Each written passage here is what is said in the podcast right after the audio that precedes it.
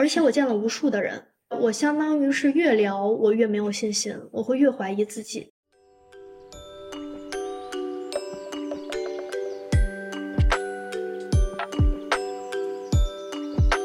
大家好，这里是将就一下，我是江旭，这里是离开大厂的一百种可能性。这一期我请到了我的朋友杨女士，她是一个离开大厂然后又创业的九六年的小姑娘，请杨女士打个招呼吧。Hello，大家好，我是杨女士。杨女士其实是我周围为数不多离开大厂真正创业的人，大部分人无非是这家公司又流落到了另一家公司。想问一下杨女士为什么会创业呢？因为。天时地利人和吧，我想做视频内容这件事情，然后恰巧又有投资人也想做这件事情，他比较认可我的能力，所以相当于他出钱，我出力。我当时判断了一下，我觉得风险是最小的，然后这件事情又值得我来做。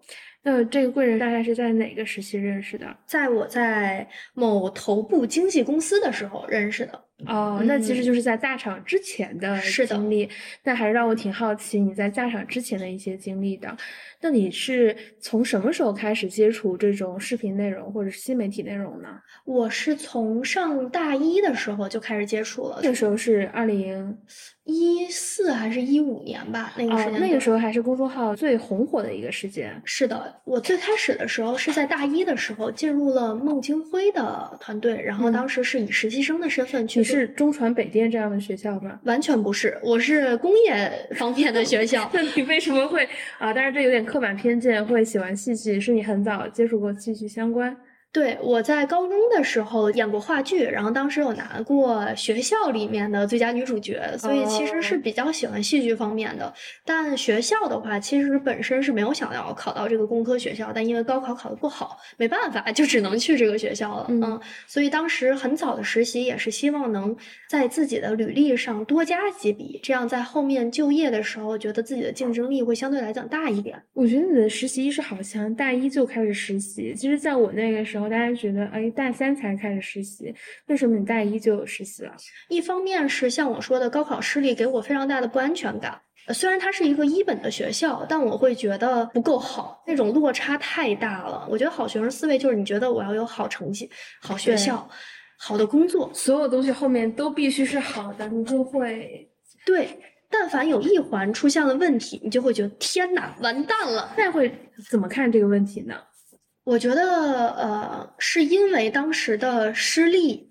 才会导致我大学这么努力的去工作，导致我在后面上大学期间非常拼命的去找顶级的 团队，去找实习的工作。我觉得这个我曾经跟你也有过一样的心态啊。当时我曾经是一毕业没找到工作啊，其实那时候是因为考公务员的关系，后面去了一家初创公司，就不到十个人。后面我在上海的很长一段时间，甚至有。两三年，我就非常苦苦执着于我要去想去的那个领域最好的公司，然后后面期间真的有换到不是某个领域最头部的公司的时候，我那段时间内心其实是有失落感的。当然，大家会觉得你一定要做到这个领域的最好，你才算成功。但是现在来看，我觉得未必如此吧。嗯，说回刚刚的经历，也是在孟京辉的时候，有比我更年长的小伙伴跟我说：“你如果这么喜欢写文章，你其实可以去某头部公众号团队。”嗯，我当时看他们正好在招聘，他们有多头部呢？如果我说了他们的名字，只要是从事公众号行业的，我觉得没有人会不知道。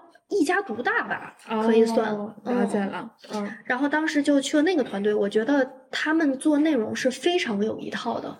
我当时在孟京辉，我觉得更多的像是野蛮生长，就是你每天自己在那写写写写，然后领导看一下 O 不 OK，不 OK 的话改一下，OK 的话就发，没有一个系统的内容上的思维。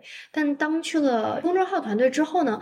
他会培训你怎么去写标题，怎么去梳理你文章的结构，怎么去找素材等等。这很好。其实很多实习生的工作是很简单的，或者是机械的去检查一列列数据或者贴发票，但这个还是有教真东西的。是的，我觉得我迄今为止都非常感谢这个公众号团队。以及当时的老板，我觉得他不仅教我了内容到底是怎么一回事儿，而且他当时非常尊重我们。他的尊重不仅仅体现在他教你这些技术，他非常在意你的情绪，以及他认可你的价值。他会他怎么能非常在意你的情绪，认可你的价值呢？在意情绪，比如说当时有一个点，那个已经是我可能入职几个月之后了。当时老板因为觉得我能力还不错，所以他让我去做了一个该公司新创的第一个小号。嗯，可是当时我跟团队里的另一个人其实磨合的不是很好。嗯，老板当时也觉得团队里的另一个小伙伴可能攻击性比较强，他就发现了我的不开心，他就找我聊，哦他就说你是不是做的不开心？如果做的不开心的话，就再回我这个号来。嗯然后我就屁颠儿屁颠儿我就回去了。啊，对，所以当时就感觉很开心，我的情绪能被看到吧？因为嗯我当时觉得实习生像你说的，可能更多的是会去处理一些大家不愿意处理的工作，但他会因为我这么一个实习生。去调动我的工作，去给我想我怎么样做得更好，我的职业发展路径等等。那个时候你是大几？大二还是大三吧，我有点忘了。其实还是很小。是的，就是我很早就开始实习嘛，嗯包括后来他再次的创立新的小号，他又邀请我去做小号，所以我觉得一路上老板以及这个团队的所有同事，我都觉得大家非常的友好，然后大家非常的积极向上。这也是为什么在那段时间，其实我工作是非常辛苦的，因为又要上学，然后又要完成一份从早上十点到夜里可能两三点这样的一个嗯高强度的工作，但仍然很开心。我记得那段时间是出了地铁，还要骑一段小黄车才能到那个公司。嗯，我骑小黄车的路上，我一路都是笑着的，我会感觉 我的嘴角情不自禁的上扬。哎，那相比于你的大学其他同学，你的这个生活会不会过于繁忙？跟普通的大学生活还是有点区别的。肯定会的。比如说，我其实很不愿意去担任任何班级里的，比如班长啊，或者学习委员等等这种的职位，或者某一课的课代表，或者是什么社团里头的一官半职，这种我都是完全不参加的。嗯我当时会觉得浪费我去赚钱的时间。嗯，冒昧的问一下，这个时候你有赚钱的压力吗？说没有也有，说有也没有，就是因为我爸妈是在我大学毕业之后离婚的。虽然是北京人，有房有车，但是我当时会有一种英雄主义的 想法。哦，我能理解。其实，在那个年龄段是有，就是我希望我靠自己的能力，我要承担什么什么什么之类的这种想法。是的，我当时就想说，我一定要出人头地，然后给我妈妈很好的生活。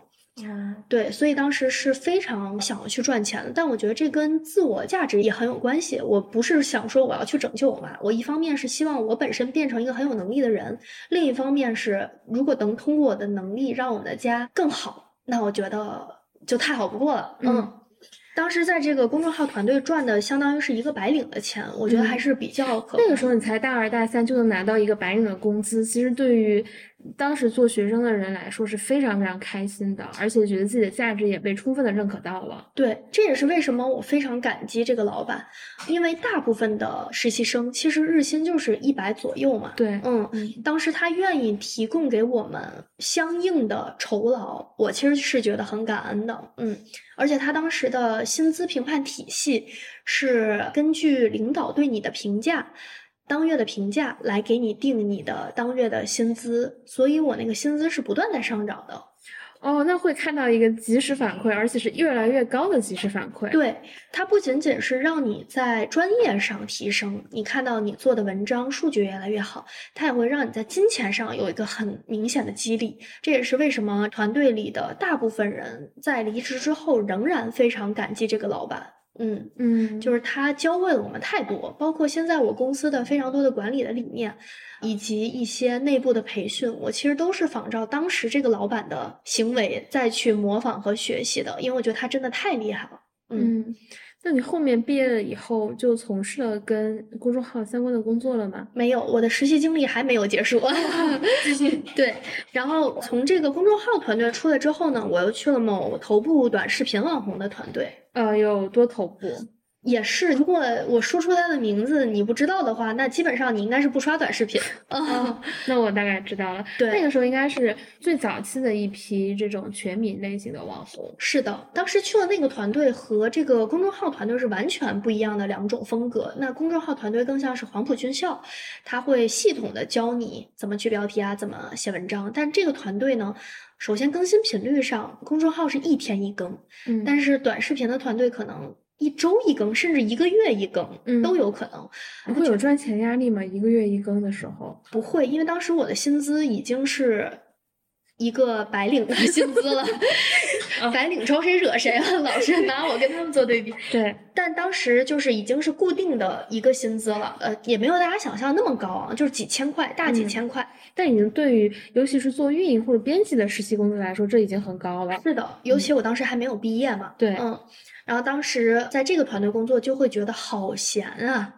每一天甚至不知道该干什么，然后大家自己在那儿做自己的事情，然后可能等这个博主到了之后，我们才会内部开会啊、讨论选题啊等等。但这个像我说的是不固定的，不是说一周一次或者几周一次，是完全随机的。所以当时工作是非常不饱和的一个状态，我就会自己给自己找事儿干，我就会看一遍这个博主。所有的视频，总结一遍它所有的数据，然后来看它哪一类的视频数据比较好。我觉得你自驱力好强。我是闲不下来，我觉得说好听一点儿是自驱力强，难听一点儿其实就是闲不下来。就我性格里就如此，嗯以及我觉得我还在那个公众号团队的那个模式里，嗯就是我习惯了每天连轴转、连轴转、连轴转。当到了一个极度养老的团队之后，我会不适应，我那个马达还是持续在转的。这里我有一个问题啊，就是为什么这个头部的视频网红团队，他当时可以相对比较轻松？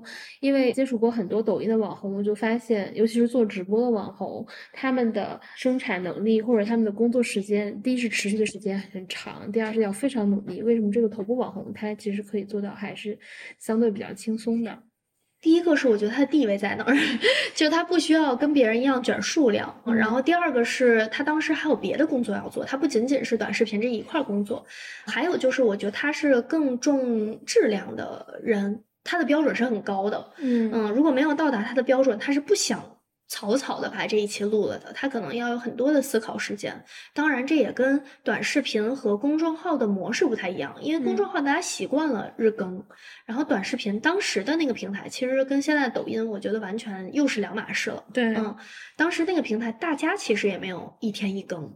大家可能也是一周几更，嗯、但确实像他一个月一更的这种会 相对比较少一点儿，嗯嗯这种还是处于赛道早期跑出了一个赛道人，其实他是可以这样做的。是的，嗯，但如果你对于一个新起号的博主来讲，那就是自杀式心机。对，对，嗯，从这个头部的短视频网红团队离开了之后，我是去了某经纪公司，是艺人的经纪公司。哎，你这个转变还挺大的。按照如果你前面的业务逻辑，不应该说，要么我继续去视频团队工作，要么是去公众号相关的团队工作，或者去一家某个赛道的类型媒体去工作。然后为什么会突然去了经纪公司呢？因为在这个头部的短视频网红团队的时候，认识了这个经纪公司的老板，这两家公司关系是很近的。然后当时那个老板就觉得我很适合去当经纪人，我就想说，我从来没有尝试过内容行业以外的职业，而且我当时只是一个大学生，我就想我就当去实习一下，我就那个时候是你大四还是已经毕业？大四。啊、你嗯看年纪轻轻已经经历过两份漫长的工作了。对，就感觉就是打工四年还是大学生的感觉。对对对对对，嗯，然后当时去当了两年的艺人的经纪人，但这段履历其实跟我之前的履历是完全不一样的嘛。我很不喜欢这段时间的工作，为什么？因为它和内容的逻辑太不一样了。内容其实是一个完全靠你个人能力的一件事情，但是经济团队你会发现你的无力感非常的强。因为你想让你的演员上一个很好的项目，它不是你一个小小的经纪人说了算的，你可能要各种求人，求你的老板，求外部的，比如说副导演呀、等等。我是很不喜欢求人的这个姿态的。那还有一个问题，为什么不是艺人自己求？但是这个问题有点外行啊。嗯，艺人他是要被保护起来的。嗯嗯，比如说艺人想要更好的酬劳，或者艺人想要更好的配置，或者他不喜欢这个男主，或者他不喜欢这个女主。其实所有坏人的角色都是经纪人来演的。哦，就是演员或者是艺人要扮演那个永远是天使的角色，所有的魔鬼都要让经纪人做了。是的，嗯，为什么网上很多艺人翻车，大家会发现，哎，他怎么跟他的形象差这么多？其实就是因为艺人展现出来的永远是最好的那一面。嗯，就他私下是怎么样的人，大家可能未必了解的那么清楚。当时那个无力感，其实是让我最终决定不再做经纪人的核心原因。我觉得我的能力在这个行业没有得到很好的发挥。虽然当时领导也很认可我，他想要让我去做更大的艺人，但我是觉得我不管是他小艺人还是大艺人，我的那个无力感是相同的。嗯，我仍然对于这件事情是起不到决定性作用的。嗯嗯，这个行业非常优秀的经纪人，我是见识过的。我觉得他们真的可以算是人精，这是褒义词啊。嗯，他们要非常的善于社交，他们要对于行业里谁是谁非常了解。你想，三大平台各个导演、制片、编剧，就这些核心的人物，他们全都要认识。在一个大型的场合里面，就比如说那种晚会啊什么，他们是见到我就能说，哎，叉叉导，叉叉哥，什么你最近哪哪哪个戏，你最近怎么怎么样，全都能说上来。我觉得他们的脑容量是非常大的，嗯，他们还要有非常高的情商，因为他们还要对内，就是怎么去让你的艺人。信服你的能力，怎么样让他们觉得你的判断是对的？包括你还要有审美，因为这还涉及到时尚的事情。嗯嗯，然后包括怎么控制成本，就是这些弯弯绕绕是非常多的。我觉得我不是一个人精类的角色，所以我当时觉得不要再在我不擅长的领域卷下去了，就想说还是回归内容行业，这才到了大厂的这一份工作。哦啊，大厂的工作你做的是活动运营。你觉得活动运营对你来说是一份什么样的工作呢？在最开始进入这个头部短视频大厂的时候，我会觉得大家怎么这么聪明？呃，这个确实我也有这种感受，就是越大的平台，聪明人的密度是越高的。是的，这个聪明的表现，第一个是大厂有非常多的词来让你意识到你原本不属于这里。我记得我第一天还是第二天入职的时候。开会是开阅读会议，他们讲了非常多的内部数据。嗯，我当时想说这都是啥呀？我跟你一样，我入职第一天是远程入职，那个时候我在上海，公司在北京。然后我来的第一天赶上开那个双月会，一整个运营大部门都在开会，开了两个小时，每一部分的负责人要讲最近业务发生了什么事情，然后学生他们都提微微。我发现这个周报我怎么听过这么多微微？他们在一直在提什么？因为我以前的那个媒体它是没有这种数字概念的，就是我们只有专业不专业的这个概念。两个小时开完之后，然后我发给了我的 mentor 问一句，我说今天周会里面提到的那个微微是什么？哦，他说这个是播放量。我跟你一样，我当时那个会议大概记了。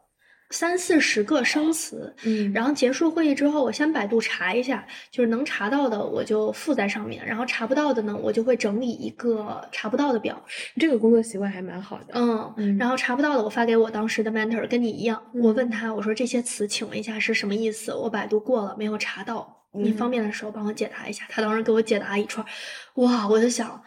大家是怎么记下来这些词的？嗯，因为我是英语专业的，我英语还算可以，但是我感觉这跟英语完全不是一回事儿。嗯，就是太多缩写呀，然后以及代称啊等等，包括大家吐槽的什么结耦耦合这些黑话。对，嗯，就是听不懂。这个是我当时觉得哇，大家好聪明啊，这些词都能记得住，而且这么难，这么多专业性的东西。第二个就是我发现大家脑子转的很快。当时我的 mentor 带我去开第一个内容会，当时我也可能就入职了两三天，就要跟他一起做一个活动的项目。他们在对的时候，那种你言我一语，是通过你的话，我能迅速拆解我要做哪些事儿，这些事儿会遇到什么样的问题，然后我接下来该怎么解决，或者这件事情我们还要不要拉别的人对齐一下。等等，你看又用了互联网黑话对齐，就是说，确实这个词我现在出来之后，我根本不知道该怎么用普通话来解释了。就是双方确认一下这件事情是不是这么个事儿吧，就双方确认。然后发现我根本跟不上，嗯嗯，但是后来发现其实也是熟练工种。当你在快速的这种思考模式下一直转一直转的时候，你总有一天会跟他们转的一样快的。大概用了一个月吧。我就开始自己做活动了，相当于我也要去找各个部门的人拉起。啊，其实这个活还挺锻炼人的，因为你们不核心面向作者，但你们其实需要协同其他的具体垂类运营同学来帮你们完成大家一起的目标。对。然后这份工作给我的另一个感受就是琐碎。因为它这一个环节里，比如我从零到一做一个活动，它可能涉及到核心的十个环节，但十个环节里面，它能拆出一百个小土度。嗯嗯，就是这一百个小土度，可能是涉及到我要去联系创作者、运营，要跟他们确认进度，要跟他们确认选题，要跟他们确认这个东西他们什么时候能上线，然后我什么时候能把它更新到我的活动界面里头，他们有没有带我们这个活动的话题？这是一个巨大的统筹型工作。是的，就太琐碎了，嗯所以当有一环出现问题的时候，它可能都会对你这个全局产生一定的影响，或大或小。这个根据这个配合方它的站位吧，嗯有不一样的影响的区别。所以那段时间，除了我每天要顾这几百个 to do 之外，还有就是要去做风险的预警，就是这个东西这个人没给。我接下来 Plan B 是什么？Plan C 是什么？就要快速的反应。嗯然后更新迭代。但是到后来就发现它其实是熟练工种，像我说的，嗯这件事情我就会提前去做风险预警。比如说正常要找一百个人，我就先找一百五十个人，即使有五十个人放我鸽子，它仍然是符合预期的。嗯，它就会让你越来越熟悉整体的套路。那你会疲惫吗？做到第几个活动的时候，你会产生一种疲惫感？第一个，来的有点快。他的疲惫是两方面，在前期的时候是在于你发现你一天要做几百件事儿，嗯每一天你都要从早到晚梳理一下这一百件事儿的进度是怎么样的，哦，有什么是今天没完成的。呃，这个没完成，大部分情况下不是我没完成是，对方没有完成。，对，所以我第二天就要去把这件事情变成下一个 to do。但这里也会有一个无力感的问题，因为这个首先是你们的完成要依托于垂类帮你们完成，但在垂类的角度，这件事情对我来说优先级可能并不高，对，我可以不完成，甚至。嗯，这个呢，我觉得跟经纪人时期的无力相比，它有利太多了。哦，第一个是在于铺量，嗯我找一个运营，那嗯肯定我的风险系数会比较高。但当我找了五十个运营的时候，嗯，那我的风险系数是不是就比较低了？哦，嗯，就是在于铺量，然后另外一个呢，是你还是要跟这个运营对齐目标，就我嗯这个东西能给你什么样的置换的条件。嗯，比如同样是做活动的人，十个人做活动，我给你的利益最大，你能给你的作者利益最大，那你自然就愿意跟我合作。嗯，所以其实核心是在前期做活动的资源申请的时候，你要很明确你需要多少资源撬动这些人，就它是环环相扣的。这个是在你做到第三个活动的时候，你会发现它是熟练工种。就你已经很明确的知道每一个人要什么，你就知道每一步怎么前置的去满足他们的需求。那后面你的工作内容在大厂那段时间就没有过太多变化吗？有，因为我涉及到了一次换平台，我换到了一个我觉得更好的平台，嗯更卷。它可能原本活动我涉及到十个核心环节，我说现在它可能涉及到五十个核心环节。我不仅要你在站内做得好，我还要在站外有声量，我还要让它涉及公益，我还要让它沉淀成一本杂志，我还要让它涉及到公司内部的福利，就它会变成一个大而全的东西，相当于你要做的事情更多，你要统筹的事情也更多，但是本质上我觉得是没有任何变化的。我觉得这件事情本质上在训练你变成一个越来越好的 PMO 或者 PM。是，的，嗯对，但如我所说，其实我前面的内容行业，我喜欢的事情是及时反馈。就这件事情，因我个人的能力有一个非常及时的反馈，我嗯能看到它好和不好。我现在觉得你特别适合做投资里面的短线投资，为啥？就是当天交易当天出结果。嗯，对，对但是我偏财运特别差，就是嗯，我任何投资理财的都不太擅长，我属于那种只能赚辛苦钱的人，嗯我觉得是。对，只是说有些超短线这种非常快的这种对方，式，就是我可能赚不到快钱，我很羡慕，但我做不到。你只能靠自己每天卷十几个小时，在大学的时候领一个白领的工资，在刚工作的时候领一个稍微超过一点同龄人的工资。是的，嗯就是一步一个脚印，嗯。所以当时在大厂的时候，其实也加班，加班的很严重，也是加班到十点、十一点、十二点、一点、两点也有。但是跟我在这个公众号团队的加班无法相比，因为我公众号团队的加班是两三点是常事儿，两早上六七点都有。我觉得你是年纪轻轻过早的 承受了这种九九九六，对。所以当时其实加班对于我来讲不算是什么特痛苦的事情，痛苦的事情在于我觉得我在为无意义的事情加班，嗯，比如说一个活动的名字。到底是要叫杨女士，还是叫小杨，还是叫大杨？就是大家会对于这件事情很纠结。呃，是因为很多人都没有办法为这件事情负责，但每个人都要提供自己的意见。对，或者说我们为什么不一开始让老板去决定呢？是这件事情你说到了最核心的一个点，没有人有最终的决定权。即使你老板同意了，你老板的老板可能看了觉得不 OK，立刻又要换。你老板的老板同意了，老板的老板的老板又不同意了，就怪老板太多了。老板太多了，就是大家表面上放权了，但其实并没有放权。嗯，而且很多的评判很主观，比如说这个名字到底叫什么，那他其实是试了才能知道好还是不好的。对，嗯，可是老板会很主观的觉得说就是不好，那你就是要换，或者是说细节到这个图片用蓝色还是用绿色，他会觉得用蓝色就是不好看。那审美也是很主观的事情，你无法一直为这些主观的东西买单，嗯，就是你相当于一直在改这些没有意义的事情，包括在前期，如果你想跟他确认，你说这个蓝色行不行？哎呀，这么小的事情，你去确认就好了，我不管。等后面上线了，蓝色好丑啊，我要绿色，你就会觉得我在干嘛？你在干嘛？所以。这个也是让人觉得很痛苦的一件事情吧，就是你在为无意义的事情反复的工作。嗯，那你大概在大厂工作了多久之后出来的？一年半两年吧，好像大概是这样。嗯嗯，然后你就出来创业了。是的，你现在创业这么长时间，你自己分一分，大概是一个什么样的阶段？第一、第二、第三分别是什么样子的？我觉得已经完成了从零到一，现在在做从一到十。从零到一大概花了多久？一年半。哎，其实还蛮久的，比我想象的要久。我以为，比如说最开始的半年就是从零到一了。嗯，并没有。我的从零到一，我觉得是开始赚钱。哦。嗯，这个过程比大家想象的要长很多。我说一个，我觉得我看到跟我想象的合理的路径是什么样子的啊？嗯，大家说到很多平台的运营出来创业做 MCN，说实话，我周围的环境里面一个也没有。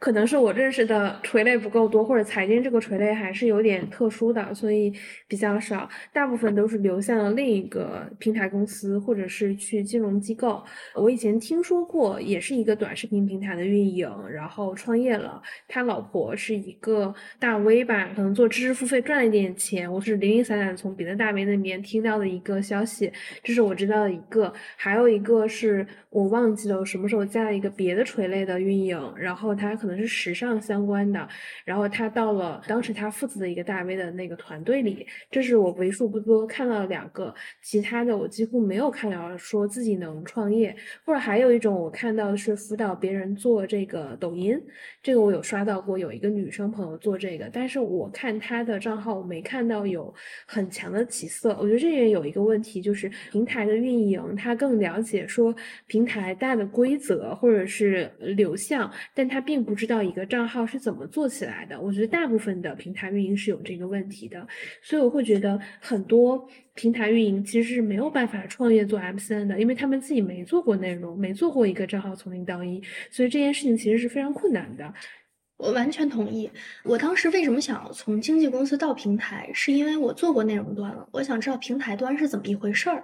然后我当时觉得活动运营听起来是跟内容相关的一个事情。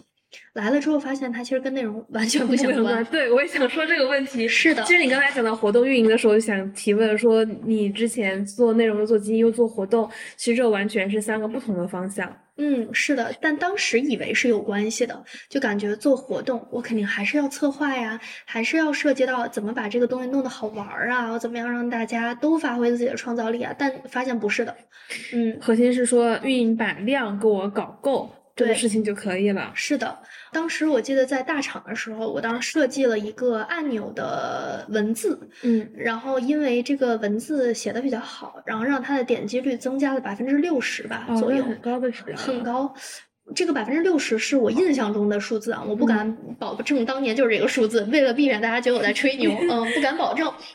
但反正就是有了一个很明显的增长。当时那个团队里的同事和领导说：“天呐，你真的好会做内容啊！”我就想说，这算什么内容？这算哪门子内容？语文好而已。对，我就觉得它跟所谓的内容相差太远了。对，大厂是没有做内容的土壤的。对，所以当时我是并不觉得大厂里有任何人的内容能力是在我之上的，嗯，所以我相当于培养的是我另一方面的能力，我就完全没有再把它和内容挂起钩来了。能做 MCN，，我觉得跟大厂的关系为零。对，因为我听下来，其实你又不像创作者运营直接面向创作者，基本上你们的工作是不直接面向创作者。对。嗯，而且我觉得，即使做创作者运营，他仍然不直接导向他能成为一个 MCN 的老板。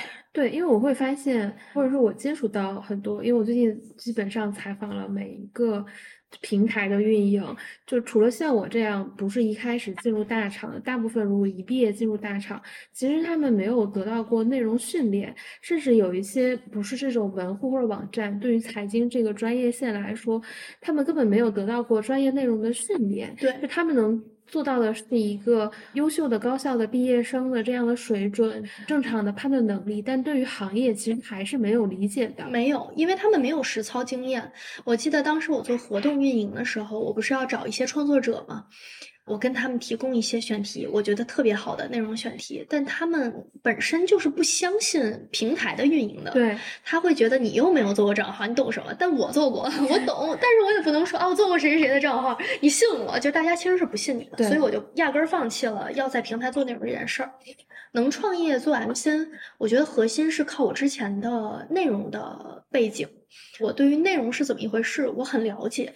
你看，你年纪轻轻，刚毕业的时候就继承了四年的工作经历，是的，比一般的毕业生有竞争力。嗯，对。然后我做 M C N 的话，核心靠的是内容上的积累。另外一个是我在经纪公司认识到了大老板，大老板对我与我的能力是很认可的。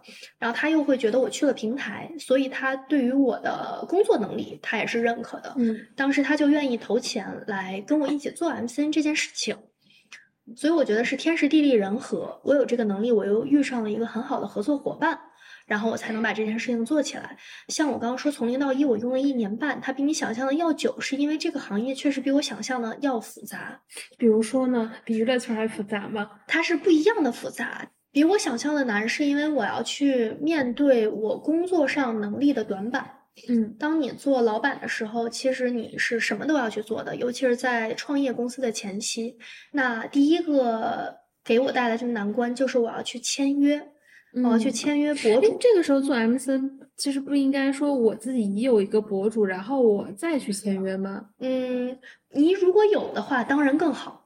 那没有的话也能做 MCN？对我就是没有啊。哦，明白。你想，我不可能把那个头部网红我签过来，对吧？我也不可能把头部的公众号团队签过来，对。所以当时就是一个从零，嗯，踏踏实实的零开始。戴老师为什么相信？因为如果说你今天是创作者团队也好，至少说你过去的工作几年来一直持续的跟创作者在打交道、建立联系，但是以前的工作性质基本上跟这些创作者也不建立联系，然后你从零到一创业，你怎么创业？嗯。一方面是我和我的合伙人能力是互补的，他是影视行业的大佬。所以他是认识非常多的明星艺人的，他当时是想说他把他的明星艺人资源介绍给我，我去跟他们聊，把他们的短视频约签下来。哦，明白。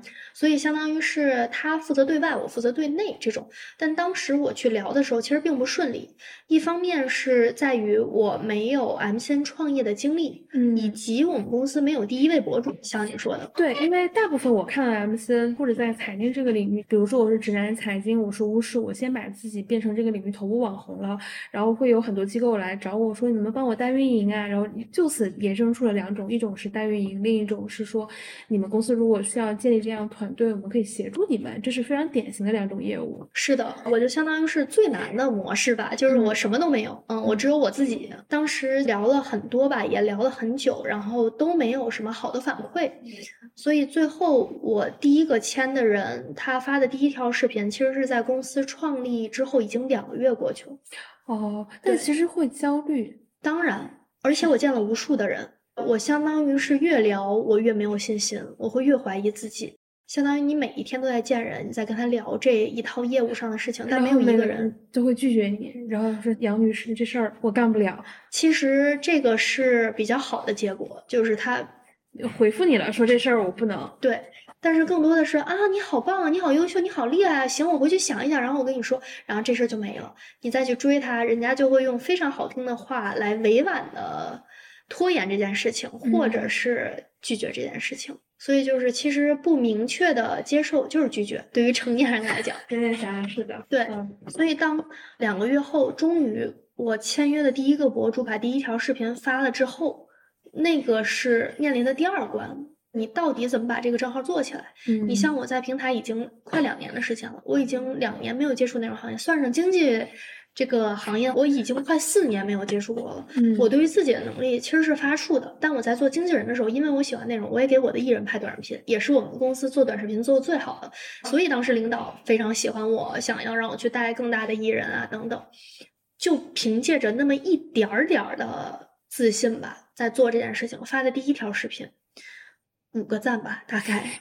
哇，那个自信你知道吧？就跌落到谷底。我能理解你刚从最大的平台出来，说我今天对平台的各种规则谁不熟，能有我熟，我很熟。那我倒没有这个自信，因为我觉得你在平台里，你未必有做 MCN 的人了解平台的规则。嗯，对，你还是不实操。对，比如说你了解它到底推荐算法是怎么样的吗？我问了好多运营，他们其实不知道。我说你了解审核规则吗？他也不知道。对，因为其实审核的规则对运营来说也是黑盒的。比如说我们以前一个作者的视频发不出来了，然后我们要敲审核，我说麻烦您这个帮忙看一下，然后审核再给一个反馈。对，反而是我做 M 三之后，我对这一些是比较了解的，比我在平台了解。所以当我听到有一些别的 MCN 夸大平台的作用之后，我会觉得有一点好笑，因为我经历过平台的这一遭，我知道是怎么回事儿。回归到这个发的第一条视频五个赞，当天啊难受的、焦虑的睡不着觉，嗯，第二天重振旗鼓，因为我觉得这条视频是内容没有问题的。当时公司没有一个人哦，只有我跟这个博主两个人，我就把这条视频重新剪辑了，再发了一次。我把这个他推荐了三个产品拆成了三段，嗯，重新剪开头，重新做封面等等，发了之后爆了，哦，第二个爆了，嗯。大几百吧，啊，第三条又爆了，大几千，哦，第四条又爆了，连续爆了好多好多条，一瞬间他积累了小红书平台四万粉丝，好多，好快，很快，非常快，四万小红书粉丝其实变现能力是很强，很强，所以当时做起来这个号之后，我终于有一种我证明了我自己的感觉。这个是你创业的时候第二个月、第三个月。嗯，第三第三个月拿到的结果啊，我不得不说那段时间，我就觉得是喜极而泣吧。我觉得这跟你前面说的一样，就是一个人能不能出来一篇就够了。嗯，就是一篇。是的，就是我足够相信，我觉得这个内容是没有问题的。然后发出来不好，我就在想怎么去解决这件事情。但当时对于信心的那个。挫败感啊，还是很强烈的。对，因为像我跟你这样的人，一定是要看到那个结果产生，对才可以。就别的事情其实不会改变你核心的那个心情的。是的，然后就这个账号就越做越好，越做越好，越做越好，直到做了这个账号的六个月，我才签到了第二个人。哦，那你的进度并不是很快，很慢。那你是因为那个时间你专注的去孵化账号了，还是说没有去签约新的？两者都有。第一点呢，是因为当时正好赶上过年，所以那段时间非常的不好招聘，相当于那段时间签约、剪辑、内容、商务只有我一个人，嗯，工作量非常的大。对，当时我合伙人的公司还涉及到品牌，我还要帮他做品牌直播，直嗯播每天是六个小时，我六个小时全都在那儿，我一直觉得做直播是要比做内容还要累的一件事情，非常累。我非常佩服每一个能把直播做好的人。对，因为他需要高度集中注意力，持续输出，而且精神紧张度是要比录节目要更紧张的。是的，而且它其中也涉及到非常多的门道，所以当时我的工作是高度饱和的。我基本上早上六点起床，然后可能晚上两点才下班。我在想，你的大一开始就是这样的生活，对，比大一还累，这个时候非常的累。嗯包括那一年过年我没有休息，嗯，我不断的在剪这个博主的视频，把它再发到抖音平台上，看看能不能火。然后抖音的反馈一般，嗯，嗯所以就更专注了。我们公司是往小红书方向发展，小红书第一个是好起量，第二个是好变现，我觉得更适合我们这种初创型的公司。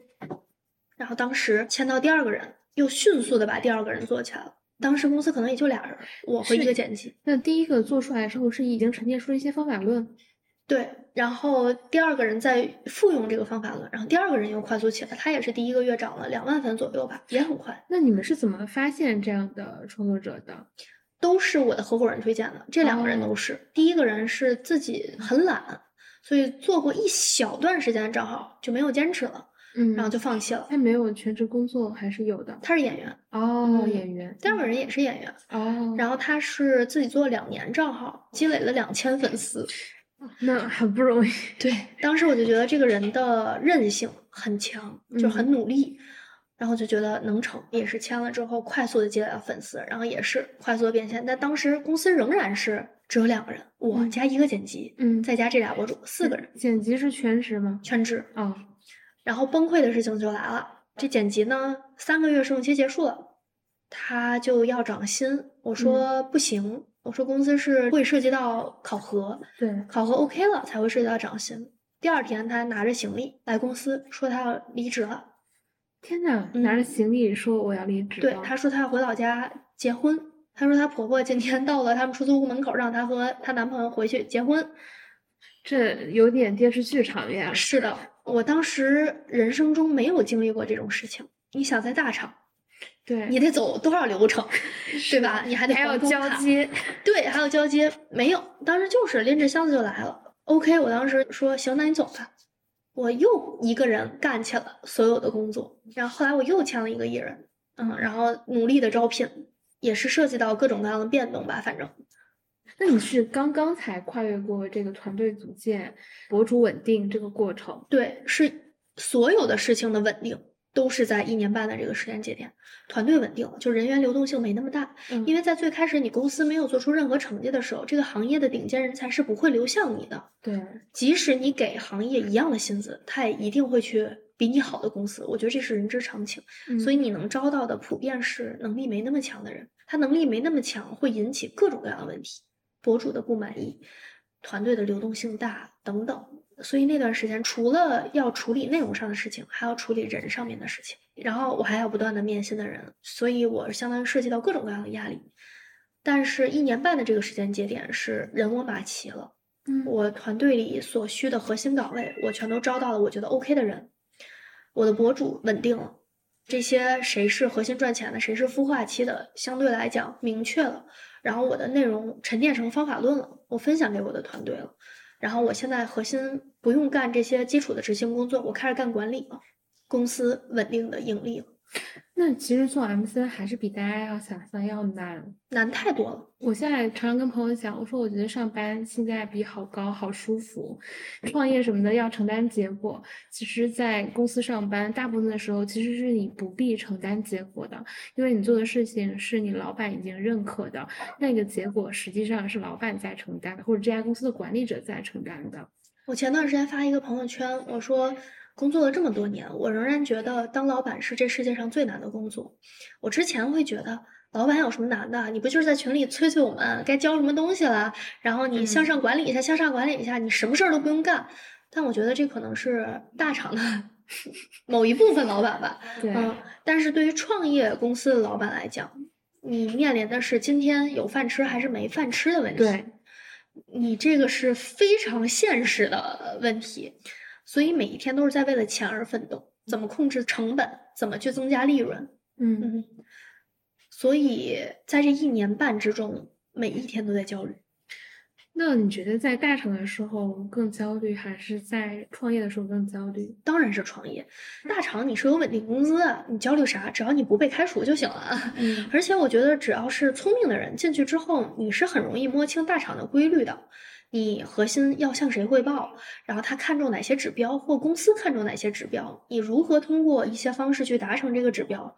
我觉得只要你够聪明，你做三个月，你一定能摸索出来。但是创业不一样，你每一个阶段有每一个阶段的困境，尤其是嗯 MCN 公司，它是一个与人高度接触、与创意高度接触的工作。你看很多大博主，他的流量也是不稳定的。对，这件事情本身是个盲盒，你要不断去试，不断去猜，摸索其中的规律。人也是盲盒，就是现阶段咱还好的跟亲兄弟似的，能同穿一条裤子。对，明天他可能就想着离开你。这个我还有一个特别想跟你聊的话题，嗯就是我曾经在一个都是很多头部公众号作者的群里，这个群也从一七年待到现在，穿插了公众号时代、B 站时代、小红书时代、抖音时代的部分头部，嗯，财经可能比较集中的一些作者啊，就是经常群里讨论的一个话题，就是做 MCN 这个生意，我们都认为它是一个很差的生意。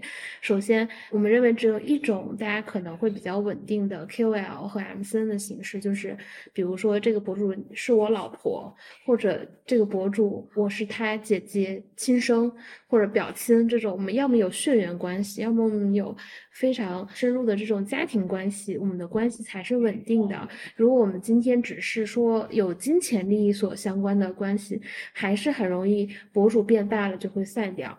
这是一个基本上不可避免的一个结局。像李佳琦到现在这个阶段，我觉得甚至都是非常厉害的，一定里面有什么样的一个利益机制才能保证这个形式它不是确定的。但对于像你们来说，说实话还是比较小的 MC，如何去绑定跟博主的关系？你看，呃，这几个演员可能慢慢在你们名下来有越来越多的粉丝，话语权更大了，因为有很多人爱我，然后你其实就是我的一个服务者。我不好意思用这个描述、啊，没问题因为我觉得很多 KOL 他会这样看待这件事情，包括以前做平台运营，我的体验非常不好的地方就是，我认为对方在问审核一样的问题，然后我以前跟你一样，我也是创作者，我有一点跟你比较像，我希望做有决定权的那个人，就我肯定不会愿意长期做一个客服类型的工作。首先，我认同 MCN 是一个很差的生意，但我觉得究其根本啊，这个生意到底好不好，核心在于你到底赚没赚到钱，以及嗯赚它的难度。那我赚别的钱的难度，可能是高于我赚 MCN 钱的难度的。所以嗯现阶段，如果我想赚钱，可能我只能走这条路。所以它相当于是赚钱里面最次选项，但是是我唯一一个能做的，所以我就只嗯能选择这个行业。而且我也很热爱这个行业，嗯另外一个是关于怎么稳住博主这件事情，我觉得不存在稳住，存在于的是你们双方认可彼此的价值。他首先要认可我内容上的价值，因为我相当于把你从零到一做起来了。嗯这种博主其实对于你的信任感是很强的，他会嗯知道你在他起量的过程之中占了多大的一个作用。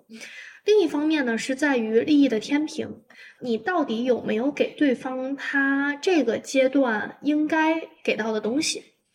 我并不觉得我认识你的时候你是一个 nobody，我就要一直给你 nobody 的钱。在不同的阶段调整我们利益上的配比，这个是重要的。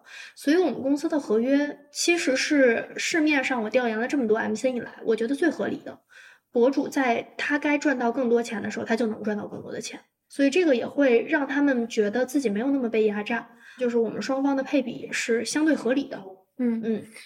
那你觉得现在对比了在大厂工作，或者是你之前在头部的自媒体团队工作，和你现在到老板，你觉得都有哪些地方的不同呢？呃，我刚刚有说到一个点，是大厂是好摸清规则，即使它里面有非常多让你难受的东西，但你是容易摸清规则的。创业是荒野求生，嗯你不知道熊会从什么角落向你扑过来，在什么时间点。另外一个是创业是要考虑方方面面，嗯比如说怎么样提高利润、控制成本，以及做团队的内部培养，以及像刚刚说的利益的天平，什么时候你该调一调你的砝码，嗯然后以及人性的深入了解。你在跟人打交道的时候，你是在跟人性最丑恶的一面打交道。你要去习惯这件事情，怎么样嗯做心理上的调节，怎么样把它变成一个可持续化的东西，可沉淀的方法论。嗯，就嗯这个其实是相对比较难的，每一环你都要去想，你要怎么嗯把它做得更好。嗯我们今天假设一个极端的情况，就嗯是在大的经济环境不好，假设我们后面创业就没那么顺利，那我们继续创业还是选择大的平台工作？比如说我是大的平台，我喜欢有这样有 MCN 经理的人，我把他招来负责管理一批创作者。如果有这样的机会，你会考虑去吗？我觉得还是要看天时地利人和。首先，我现在很明确，就是我我不接受朝九晚五了。嗯，我不会去公司打卡了。就嗯如果这个公司能给我放权到说，只要你把事儿干了，你来不来公司我无所谓，你在哪儿办公我无所谓，就是相对来讲比较 free 的一个状态，我是可以接受的。但如果你说你就是要我坐那儿，每天就在这儿，我是绝对不能接受的。还有就是看整体跟我对接的这个人，他给我的感受如何吧，然后以及他给出的条件是否让我足够满意。但我现在是觉得没有什么钱能买断我的自由。我觉得创业给我带来最大的感受是，我对于我的人生终于有了主动权。这句还蛮打动我的。嗯因为嗯我跟你一样，就是我在很早工作的时候，我发现当我每次做的是辅助岗位的时候，我都会很不开心，嗯我就嗯会非常向往做主动权最高的那个角色。嗯，我之前很习惯于做二号位，传说中的二把手。嗯我觉得我在辅助的这个岗位上干得很舒服，我觉得我没有做一号位的能力。但我发现很多时候你是需要别人逼你一把，嗯逼你一把你就做。那创业是不是就是逼你一把的这一次机会？是的，我人生中有几件我早早给自己立下的 flag。第一个是我是风险厌恶型的人，所以嗯我不做任何高风险的东西，嗯，比如说股票。股票不会投对资，对嗯，第二个就是我绝对不做老师，嗯，因为我觉得小孩儿是，嗯我这点我可以说一个我的感受，为什么嗯我不喜欢做老师？嗯因为每年教的都是同样的知识，嗯我没有办法忍受自己在未来漫长的几十年，每次都在教同一遍没有进展的东西。当然，这个可能不一定是正确啊，就是嗯从小学到大学老师这样的工作，我都不向往。嗯，我是无法接受我长期的和智商低于我的人 密集的接触，因为小孩儿就是嘛，他嗯小，嗯他行为上、情感上、表达上、智力上，他都会低于你。就是你是和永远会发现自己在跟停留在一个年龄段的人持续交流，而没有说随着你的年龄增长和你年龄增长的这一波人在交流。其实嗯本质上不能接受的是这件事情。对，嗯，这是第二个 flag。第三个 flag 呢，就是我不创业，嗯因为我觉得创业太苦了。嗯曾经我认识一个大厂的同事，当时我从别人那儿听说他的履历是，他曾经创立了一家 MCN，嗯，因为太累了，他把公司卖了，然后他又回来大厂上班儿。我当时就对于创业这件事情非常的抵触，我就觉得一定很累。嗯我身边所有创业的人，在网上看到的创业的人，大家都在表达累，我觉得太累了，我人生不要太累。嗯 一个是累，另外一个是高风险。那种嗯赔了几十万、几百万，就因为环境的变化或者一个小嗯点的变化，财务骗你了或者怎么样的，就亏的血本无归了。我觉得这个我也无法接受，跟我说的嗯风险厌恶性其实是有类似的。结果没想到开了 MCN 创业了，对，承担了这个高风险。但是我和我合伙人的合作模式，相当于是把我的风险降到最低了。嗯嗯就他给我的条件，我觉得是我能接受的风险范围内。嗯所以我才会创业。我也不希望大家是手上只有，比如说几十万块钱全投了，all in 了，嗯把这事儿就干了或怎么样呢？我会觉得风险太大啊。当然，有人可能想赌一把，那就赌一把。我是不嗯会让我人生处在险嗯境，就是血嗯本无归的状态。我明白了。其实核心就是两点：一是还是要努力掌握生活的主动权；第二是还是一个风险厌恶型，可以接受一小点的这种灵活的可能性，但基本上还是在自己可控的范围之内，这对还是挺重要的。嗯今天听了杨女士的经历，还是挺有感受的。我初见杨女士应该是两年多以前，然后我们在同一片工区。我只是印象中一个个子高高的、漂亮的一个女生，我的感受是应该跟我差不多大。前两天问她的时候，才发现她比我小这么多。但听了他大一、大二的经历，经常要工作到半夜两点的时候，我突然之间理解了为什么我会觉得他跟我一样大的原因，就是比我可能更早的投入了工作的时间是比较多的。嗯然后又听了你创业的这个经历，我觉得某种程度上是辛苦的，但另外一种是跟更多的大厂的人其实生活本质上不同。我觉得也不是因为大厂去选择了这件事情，而是因为你的经历当中，在比较早的时候，在公众号的黄金时代就接触了自媒体，后面又接触到了新的人，所以后面能做这个创业，嗨，它是一个有来源的一件事情。如果让杨女士分享一些自己的人生经验给其他人的话，让你说几条，你会说什么？啊，关于情绪的，我想先说一点，嗯，就是我最近在看很多心理方面的课程，然后以及书籍，他要说人生除了疾病之外，其他所有的痛苦全都是根据你自己的观点而得来的。就我觉得大家很多时候要放过自己吧，就不要老是压榨自己，然后觉得自己这儿不好那儿不好啊等等，学会调节自己的情绪。第二个是及时行乐。如果你觉得很累的时候，就停一停，休息一下。第三个就是没什么大不了的，我没觉得人生中有哪一件事儿是你此生非得完成的。我看那个哈佛的积极心理学这门课程的时候，他又说梦想并不是人生的一个必选项。嗯，我觉得大家夸大了金钱以及梦想给你带来幸福的作用。我觉得要努力的去生活，找到生活中你真正让你开心的事情，嗯，然后去做它。嗯，虽然这个跟咱们今天聊的关于创业或者工作的事情没什么关系，但我觉得这才是真正对最重要。工作和创业都是生活的一种手段，只是每个人选择的手段不一样而已。嗯，你的生活、你的健康、你的心情，这些才是你自己的。对，那我们这一期节目就到这里，这里是将就一下，再次感谢杨女士，不客气。然后我们下期见，拜拜，拜拜。